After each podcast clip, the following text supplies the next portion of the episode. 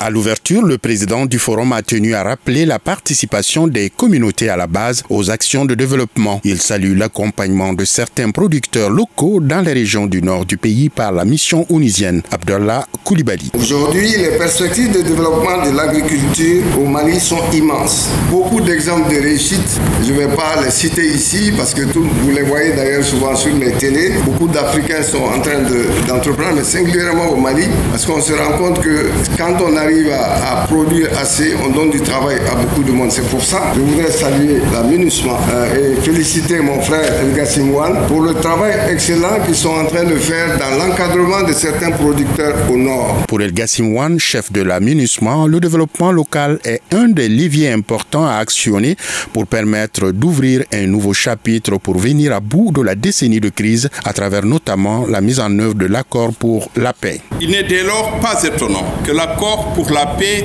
et la réconciliation issu du processus d'Alger contienne plusieurs dispositions dont l'objet est précisément de favoriser le développement local et les initiatives à la base. Ce faisant, il s'agit tout autant de s'attaquer aux causes profondes de l'instabilité récurrente que connaît cette partie du Mali que de préserver et de conforter l'unité nationale et l'intégrité territoriale du pays. L'extrême pauvreté, le sous-développement, l'injustice sont entre autres facteurs favorisant l'insécurité selon Biram Diaye, l'ambassadeur du Sénégal au Mali. Il est avéré que la quasi-totalité des groupes armés évoluent dans des zones, dans les zones rurales et ou frontalières et que les jeunes enrôlés dans ces groupes sont également issus de ces zones qui sont généralement les plus vulnérables. Ils sont souvent guidés par la frustration, l'injustice, l'extrême pauvreté ou le manque de perspective. El Gassimwan a réitéré l'engagement de la mission à accompagner les autorités dans le cadre du soutien à la transition politique.